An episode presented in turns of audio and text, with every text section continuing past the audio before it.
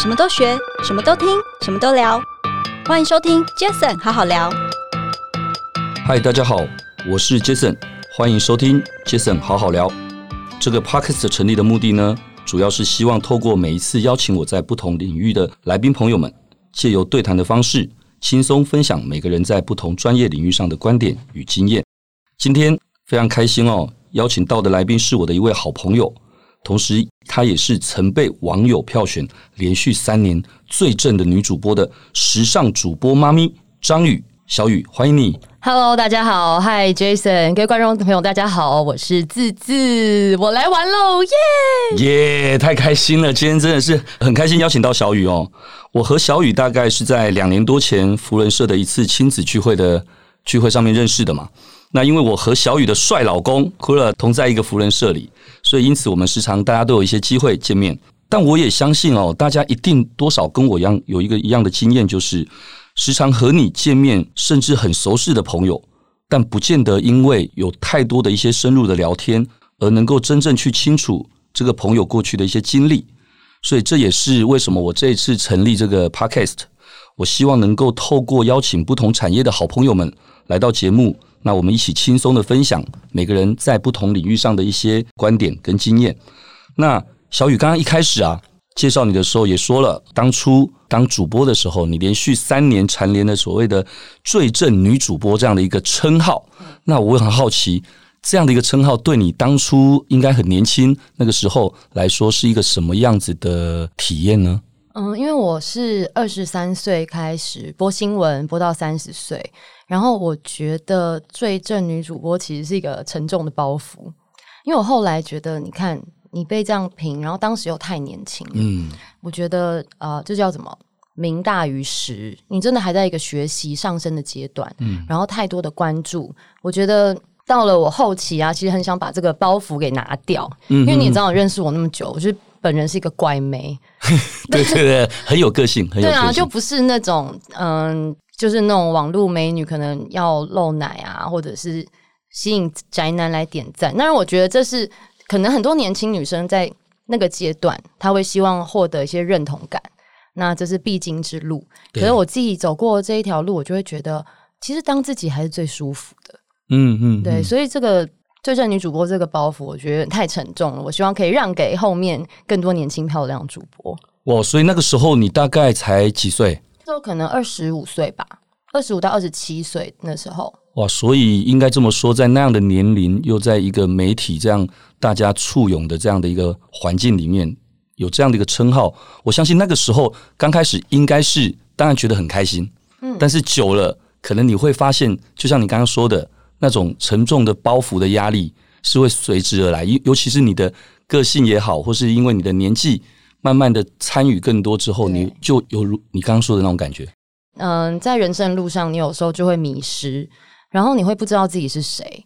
对，所以当别人簇拥你的时候，比如说啊，Jason，Jason，你好帅，你就会说，Oh my God，我真的很帅。嗯，但你会忘记我为什么要帅？就是你是帅给别人看吗？还是你是为了做给谁看？嗯、为了去符合谁的价值观？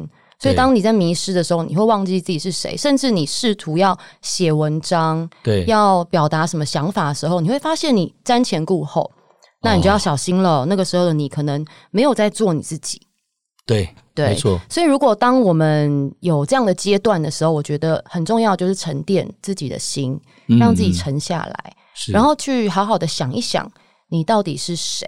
嗯。当你做你自己的时候，才可以完全的去发挥你的才华，这是我自己的体验。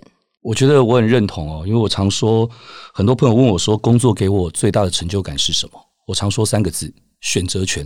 哦，对，就是你可以选择你想做这件事，你可以选择你要去参加这一个饭局，你可以选择去做什么，而不用因为你刚刚说的你要瞻前顾后。你可能为了要迎合别人的眼光，对，你可能要要怎么样去做，怕自己不符合别人的期待，对，我觉得这很辛苦。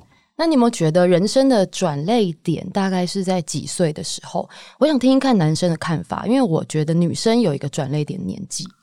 转捩点啊，我觉得大概三十岁应该是差不多的一个年纪，这刚好。男生这么年轻会翻转吗？我自己觉得，我大概在三十岁的时候，因为我刚好也真的是三十岁左右的时候，我从 TVBS 电视台离开，然后因缘际会的创业，所以在那个年纪，我觉得是一个我对我自己会有一些不同的一些期待跟想法。哦，我以为三十岁男生还很幼稚诶。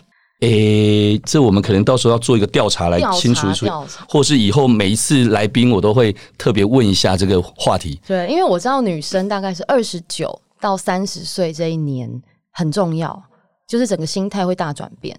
我听过很多很多的案例都是这样，包括我自己。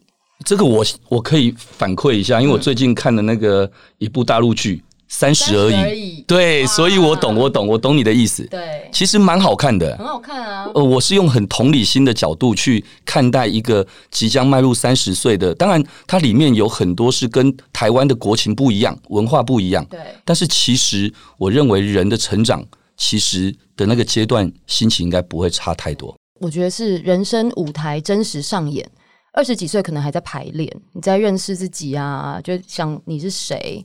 然后三十岁之后开始，哎，真枪实弹，没，没有那么多犯错的机会了，因为别人也不允许，对，你也不允许，应该要懂事了吧？三十岁了，可能我我现在有时候会觉得，二十几岁的人他在呃人生的成就感啊，或者是忙碌的事情，常常都是谈恋爱，然后是把妹啊，或者是讲一些被把啊之类的，就求偶阶段，you know，对，然后就会觉得哦，他们的人生好像。很简单，可是像以前我们自己在这阶段的时候，就会觉得、嗯、天哪，被男友甩了，或是我爱的人不爱我，是什么？对，天大的事。可是现在看来觉得这根本不是个事啊！真的，这真的，哎对、欸，对啊。所以聊到这里啊，刚提到了哦，那所以一定会有那一开始的初衷嘛，对，对不对？那当初你为什么会想要进入台视当所谓新闻主播这个工作呢？呃，缘起可能是因为我小时候。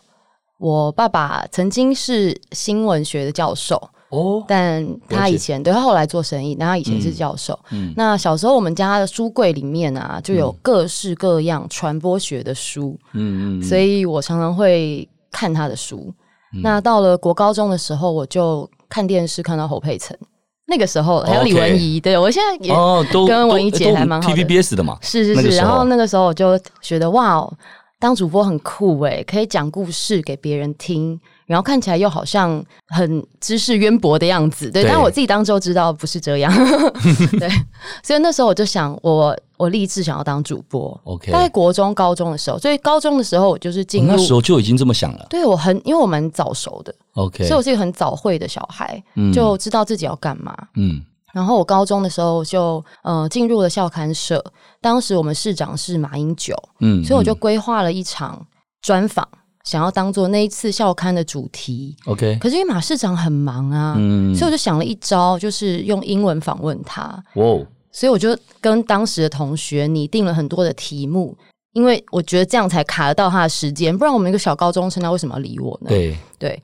所以专访完马市长之后呢，我觉得哇，自信心大增。嗯哼哼。所以在后来考考学校的时候，我的第一志愿就是正大广电系。OK，对，那我也后来就也也进入正大广电系，就一路的到台视。那进入台视其实是蛮好的一个缘分。就我一开始，其实我曾经在杂志社的广告部待了半年。Oh, OK，财经杂志。对对。然后有点像是去媒体试水温，也没有很认真，就是刚毕业不知道干嘛。做采访吗？没有没有，在广告部。OK OK，广告部啊，嗯、哇，那这跟我算是有关联的诶。那这等一下我也可以好好分享一下。对啊，然后后来呢，因为那时候台视民营化嘛，我们老板黄老板他就办了一个主播招考，叫做《百万主播召集令》。好像有听过，有听过。那时候搞得蛮大的，就是 我还记得在笔试当天有呃接近三千个人去师大考试。我们是三千个啊？对，我们先笔试，然后笔后来又面试了八次，就一关一关一关的，嗯、哼最后选了三个人。我还记得那天台风好像是八一七什么，有房子很多房子倒掉那一天，几千个选了三个。对，然后刚好都是应届毕业生，所以我也蛮幸运的，因为我想公司就是想要新人吧。对，所以就从零开始。那刚进去的时候，我觉得蛮幸运的，就是一开始我是播气象，然后就给我一个重磅打击。怎么说？因为播气象没有稿子，我又是新人，对，我就每天看着一个荧幕，什么都没有，然后在那边比来比去，比来比去。所以当时所有的图卡，就是包括地面图、天气图、气温图、云图，我都是每天下班之后用自己的时间一通一通电话打去气象局问。啊，然后这样子啊，然后那图卡是我自己发的。然后再再请教公司的气象主播，每天缠着他教我，我要怎么讲，怎么去分析这天气图，因为我根本不是相关科系出身的，对，所以那时候压力非常非常大，而且因为那时候我是菜鸟嘛，我就播晨间，我每天出门坐计程车的时候，天都还没有亮，哇。你知道那时候一定要有新鲜的肝才可以做这件事情。现在要我那么早起，我真疯了。嗯嗯嗯，对，所以那个时候还蛮辛苦的。可是因为很菜，然后觉得理所当然。对，就是我甚至有一次，我记得我一放假的当天，我去东区跟我的好姐妹逛街，逛到一半就在屈臣氏里面昏倒。真的啊？就嘣就往后倒哎、欸！哇！然后我姐妹就天哪，不知道我怎么了，突然就失去意识，眼前一黑。后来送到急诊室之后，他说血糖太低，嗯，所以我那时候其实是有点被超过头，过劳了。对，可是我觉得这段经历对我来说很重要，嗯，因为从此以后我可以没有任何讲稿的讲话，我就变得很轻松，你知道吗？因为最难的已经一开始就经历了。哦，有道理。对，因为我并不是一开始就播一般新闻，我播过气象好一阵子。OK，对，然后。再加上，我觉得年轻的时候不被操一下，这不是人生啊！你的人生就没味道了。年轻一定要苦一下呀，哪有那么容易？真的。所以我很感谢这段经历。所以气象播了多久？播了一一年，一年多两年吧。然后之后就气象跟早安新闻一起播，然后后来就早安新闻，呃，午间新闻，后来是播晚晚上六点的全球报道。哇，嗯，在我离开的时候，最后是全球报道。OK，所以这样前前后后也也多少年啊？七年了。哇，wow, 那只能感觉，我相信在都在台视吗？都在台视，都在台视。对，因为我还蛮感谢我们董事长知遇之恩，算是提拔我们一开始。所以中间当然有合约到期的时候啊，那我还是觉得留在熟悉的工作环境，我会比较开心。嗯，我自己觉得啊。而且我觉得，因为我我跟我刚刚说跟小雨也认识。两年多了，我很清楚知道小雨其实个性很讲义气。哦，对，对我觉得你很讲义气的程度跟八加九少女是一样的。对，我觉得刚才小雨分享了这一段，我觉得很有感觉的原因，是因为哦，我自己就像我们今天这题目叫做那些年我们在电视台的工作，因为我自己，啊、对，我自己也大概是二十三四岁的时候进入 TVBS 电视台。那刚刚小雨在讲的时候，我才突然又回想起我那时候的一些初衷。我知道我等一下要分享这一段，但是我却没有想过，哎，要这样子的分享的原因，是因为刚好刚听到小雨讲了，我就想说，哎，我当初当然是有一位贵人，一位大哥哦，对，那我很感谢他。那他现在虽然不在了，可是我觉得当初如果没有这样的一位大哥，他带我进到 TVBS 这样的一个环境，我也不会真的就在媒体这个产业里面扎根，所以我真的很感恩他。那当初我来到。TVBS 广告业务部，我一开始就去广告业务部。你是在新闻部，很适合你啊。对我，因为我讲的就是笑眯眯的。对对对，就是我就业务啊。我我我想那时候我才二十三四岁嘛。那我第一个想法，可是说真的，我第一个想法想的是，哇，TVBS 耶，电视台大招牌。对，如果有机会我进到这边，然后能够再转个科，就像转科系一样，再转到节目部去看明星。好像不错。其实那时候二三四岁的年轻人真的很单纯，对，就只是这么想。可是也很有趣。大概经过不到三四个月的一个洗礼之后，我发现哇，在这里广告业务部的大哥大姐们，大家可以去接触到各行各业不同产品的最新发表，他们就要接触。嗯哼，那这个时候。等于是你每天都可以接触到最新的东西，而且当时应该是媒体的黄金时代，对不对？黄金时期，这是真的是黄金时期。对，我很感谢哦。那时候我这应该可以讲吧？我那时候 TVBS 我们整个广告业务部大概八十几个人，那时候我们每个月贡献的广告业务量三亿哇，三亿台币。而更幸运的是，在我当广告 AE 那时候。我跟几个同事一起，我们四个人，我们大概就四个人是一个所谓的唱片小组。我们那个唱片小组四个人，我们就占了三亿里面的一亿。哇！对，所以其实，在那个年代是港剧很火的时候，那个时候是唱片，开玩笑的说随便发随便，便卖。那个时候是什么张信哲爱如潮水啊，什么李玟 Coco 好心情，啊、我有买，我有买。算了，我再讲下去就就年纪就。李玟 Coco 好心情不是我国小的歌。对对对，那个时候我已经在上班了，好吗？对对对，前辈前辈。没有，所以刚刚听小雨提到了这个那一段的经历的时候，也让我想到当年。就是有机会进到电视台工作，那时候的一个初衷，也就是我问你，那我也自己也突然想到，当初是这样，而且一样的道理，我当初进到 TVBS 广告业务部的时候，我也做了一年一个月的广告业务助理，帮大哥大姐买便当，然后做所有 detail 的要做的一些行政事务，但是我到现在都一样，我跟很多年轻朋友说。我说这是非常好的历练，对，因为我我举一个比较简单的例子，先不要说抄不抄好了，光一个最简单的例子是什么？你到了一个媒体业务的这样的一个生态环境里面，其实那一块饼是很大的，可是你今天就这样子进去当一个业务员的时候，你等于是立刻跟这些所有的大哥大姐、资深的这些人一起在抢这个饼。说白话就这样子，公司也希望你这么做，因为要把整体的成绩给提升起来。但是如果一个这么年轻的人能够先从助理的工作的时候，第一个，你除了可以很得到很扎实的一些训练之外，更重要的是你的心态。哦，你的心态，你会觉得很多东西你会更务实。对，然后再来，我相信同理心，这些大哥大姐们看到你这一年多来帮他订便当，帮他做很多 paperwork 的事情等等这些，你想想看，当你有一天有机会被 promote 当业务或等等的时候。是不是大家都会挺你？对啊，人家比较愿意教你。坦白说，这就是我那时候二十三四岁的时候，我很大的收获。嗯、所以刚刚听到你说，你也播放了一年两年左右的气象啦，等这些代表对你来讲，我相信现在回想起来都是一个非常震撼教育。当时对不对？对，就像很多人当兵说哇，当兵的时候很苦，可是，在当兵的时候，现在回想起来的时候，觉得那，那你要再当一次吗？啊、呃，不用了，我会不会又太诚实了？糟糕。对，好啊，那哎，那小雨啊，那不论是我做的这个广告也好，或者像你说的主播，其实都是在电视台的这样的一个工作。嗯、那电视台本身就是一个非常抢快的、抢快的一个工作，因为当年说真的，什么 SNG 车，在现在还没有直播这种年代的时候。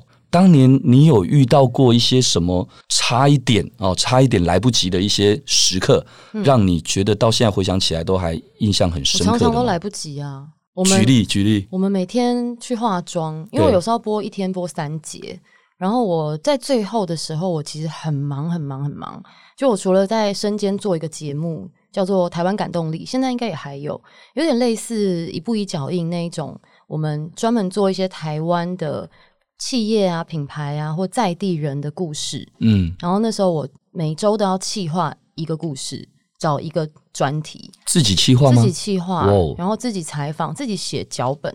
然后呢，再加上负责整集的配音，嗯，帮人家做的也配音，这样，对，所以这个工作量很大，嗯，所以我就要在播新闻额外的时间去做这个事情，所以我当时每天都爆肝。诶，我刚刚为什么要讲到这个？哦，因为来不及，是不是？对，来不及。对对对。因为我常常在下午播新闻，有时候播下午连着播到六点嘛。嗯。下午播新闻的时候，我上去化妆的时间就很赶。对。有时候最后就剩五分钟就要上台了。哦。然后就是你知道那个主播，我那会心情很……哦，主播心脏都很大颗的，很大颗。五四三二一之前，我们都在那边忙东忙西，忙东忙西，然后对，一数到五就啊。哦镇定下来，开始这样。哇，所以那真的不是只是电影演的啊？不是啊，主播心脏一定要很大颗。发生什么事情？而且我们在主播台上，各种突发状况都有。比如说呢，你的读稿机坏了，对，你看不到荧幕，你根本不知道现在播什么，可是镜头就安在你身上，那怎么办？那怎么办？你不讲话也出糗，你乱讲话也出糗。对，所以我告诉你呢，你就要非常的镇定。好像没有发生任何意外的样子，因为当你演的很好的时候，就没有人看得出来发生什么不对的事情。OK，所以你就可以把前面讲的新闻再讲一次，刚发生不不不什么事情，那接下来我们来看看什么什么，就是拖时间。嗯，然后呢，等他跳到，因为导播一定也很急嘛，对不对？对，赶快帮你跳到对的荧幕的时候，你再顺顺的去接下一条新闻。OK，对，那也有发生过很多，比如说导播昂错或者是什么镜头突然回你的时候。那你就要能掰，然后你随时都要注意，不可以在棚内发表你对政治的意见。哦，这个是最敏感的事情。对，因为有的时候会收音，你不知道收音会出去的。OK，所以我们常常都会面对各式各样的突发，有的时候就会讲说：“哦，等一下有一段影片进来，那你需要讲一下，讲几秒，嗯嗯嗯，我要几秒，我要四十秒，那你就要抓四十秒。”所以我们对时间很敏锐，你就是噼里啪这个画面进来，当然是没有稿子。对，你就大概知道人事物、时间、地点，就要讲四十秒，把它讲过去。所以你要看图说故事。诶，那我很好奇喽，我知道好像主播都会有一个所谓的看着读稿机，是不是？对。那所以那些那些内容是十之八九都你们看过了，还是说根本其实很多都是没有看过，甚至会是什么字你也不知道，但是你就看着，你却要讲，不止讲，而且你要讲的很生动。哦，我常常在想这件事，我一直都没有机会了解。你啊，你看得出来厉害的主播跟菜鸟主播播报的差别吗？应该除了顺畅度之外。当然是讲话的起承转合的那个有灵魂的感觉，就是对对。哎，我这样举例对啊，就是灵魂，就是灵魂。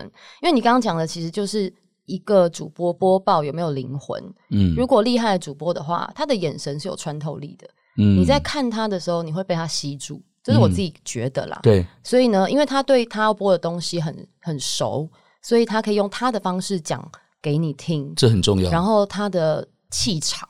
可能散发了前面一两公尺，嗯嗯、这就是这个主播他是大大将之风，这样的主播有。那如果菜鸟主播的话呢，他就是看读稿机，直接跟着每一个字来念，你就求不要出错就好了。对，你就会听得出来。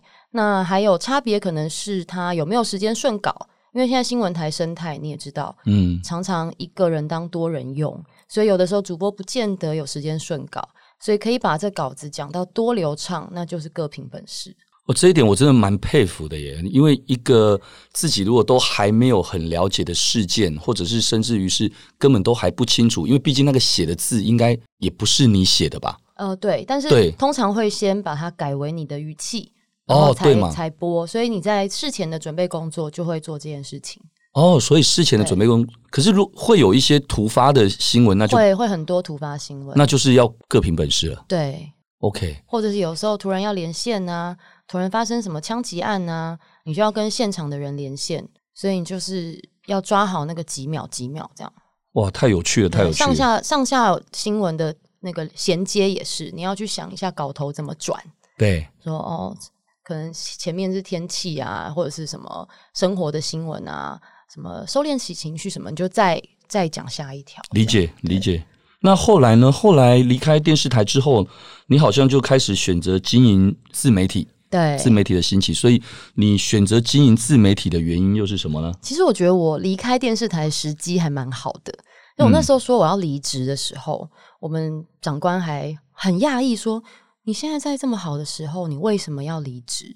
但我这个人其实是。平常不会很累的时候，就说我不干了，我不干了。但我不干就是真的。嗯，对，我那时候其实是因为要结婚了啦。OK，对对，对，因为那时候哭了再 Q 你哦。对，因为那时候我先生就是他在上海，嗯，然后对我来说，我我有点像是。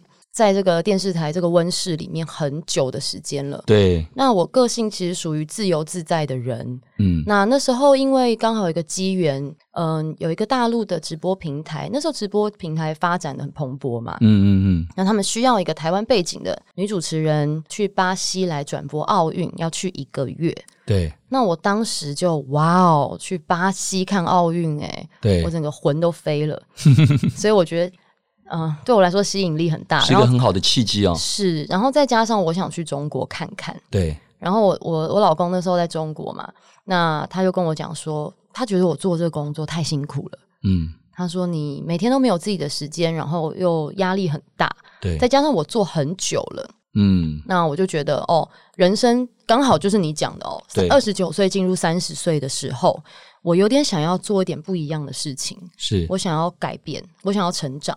对，所以在主播工作呢，我已经有很多的成长了。可是我觉得已经到一个 bottleneck，嗯嗯嗯，就可能我再播七年，再播十年，也是差不多的生活。对，所以我想要改变一下。那在进入三十岁那一年，我就辞职了，搬到上海。嗯，然后跟我老公住在一起，就变成一个彻底的宅女。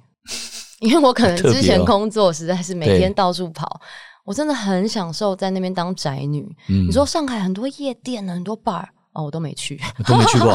OK，我每天都在买菜做菜的。嗯、然后从那时候开始，我就开始觉得，哦，我个人其实就是一个品牌耶。嗯、那我在这个自媒体的时代，你知道以前不是有一句话说吗？每个人都有十五分钟可以出名。对，普普风大师讲的。对，对在这个自媒体的时代呢，如果你自己可以成为一个品牌的话，那你何必一定要拘泥在哪一个平台呢？是。所以从那个时候开始，我就做回我自己，我开始写文章。也录影，嗯，然后也参加活动，对。那后来因为怀孕生小孩了，所以我就很自然而然的转变到比较居家亲子啊、婚姻这一块的 KOL，嗯。然后我也自己开了公司，我就觉得这样做对我来说很快乐，很快乐。我有时间工作，我也可以带小孩，对对，就是很弹性。是没错，我刚才听小雨分享哦，我觉得。没有错，就还是回到刚刚一开始说的，其实你有了自己的一个一个选择权，对，对你有一个自己的一个主导的这样的一个生活，你知道什么是你要的，什么是快乐。那所以除了目前在 FB 啊、IG 啊、部落格上面的一些经营之外，那你未来又有什么样的计划可以跟大家分享？当然就是追随我们 Jason 哥的脚步 来做一个 podcast 的节目喽。OK OK，我最我最近好多朋友跟我说说，哎、欸、Jason，你做了 podcast 这节目，哎、欸，我们也想做。我说那就一起来做啊，反正很好玩，可以透过这样的分享，能够让很多人更了解很多事。没错，我觉得很有趣，而且反正 anyway，你现在也不知道我我是头发乱的还是不乱的，因为对我来讲，头发很帅，欸、感觉有。因为 podcast 是没有什么门槛的哦，就是你直接用声音去表达，你只要不要声音让人家听不懂，那你都可以很清楚的表达。但是我觉得刚刚小雨提醒了我一个很重要的事情，就是。透过声音，因为没有看到表情的这些，所以透过声音，反而那个所谓的里面要需要的灵魂更重要。所以这一点也是我要加强的。如果朋友们如果听了我讲话不够不够到位的那种灵魂感的话，那跟我提醒一下，那我也要好好的学习一下。我觉得你还是蛮有李长博的精神，就是每个人在你的这个录音室呢，都非常的放松，真的吗？好像在跟邻居聊天一样啊。所以啊，所以我们要 Jason 好好聊。对对，所以 Podcast 的这应该很快就会有机会跟大家一起分享喽。对，很快。嗯，我们可能聊天的主题也会 focus 在我的观点。嗯，因为毕竟我是一个怪妹嘛，我就不想要。我好期待哦，我好期待。对，但我不知道能怪到什么地步，你知道吗？要看一下大众接受。我觉得就像刚刚说的，自然，自然做自己，做自己。对，因为我我认为做自己久了，别人会看到。嗯，那。不可能一个人让所有人都喜欢，没错。当然也不可能一个人让所有人都讨厌，没错。所以你只要做自己，你自然你愿意，你用心，别人看到了，你就会吸引那些认同你的，嗯，想要听你分享的，或者是想要透过你去能够能够，不管是分享别人的故事，我觉得这个东西就像今天如果没有 Podcast 的这样的一个平台的话，我也不可能跟小雨这样的对话能够让。这么多人听到，但前提是，我们其实已经有很多对话。对，但是 前提是你要先开启 Podcast，你要先下载 SoundOn，对不对？你要下载立凯的 SoundOn，好不好？就是你要先下载这个，然后来听我们的这个节目。没错，没错。对，那至少我们愿意做这件事。那做这件事为什么？就开心。我觉得很自然的想要分享。那我觉得也让我们一起期待小雨接下来的。Podcast，Yeah 好不好？OK，那今天非常感谢大家的收听，也谢谢今天的来宾，我们的最正女主播。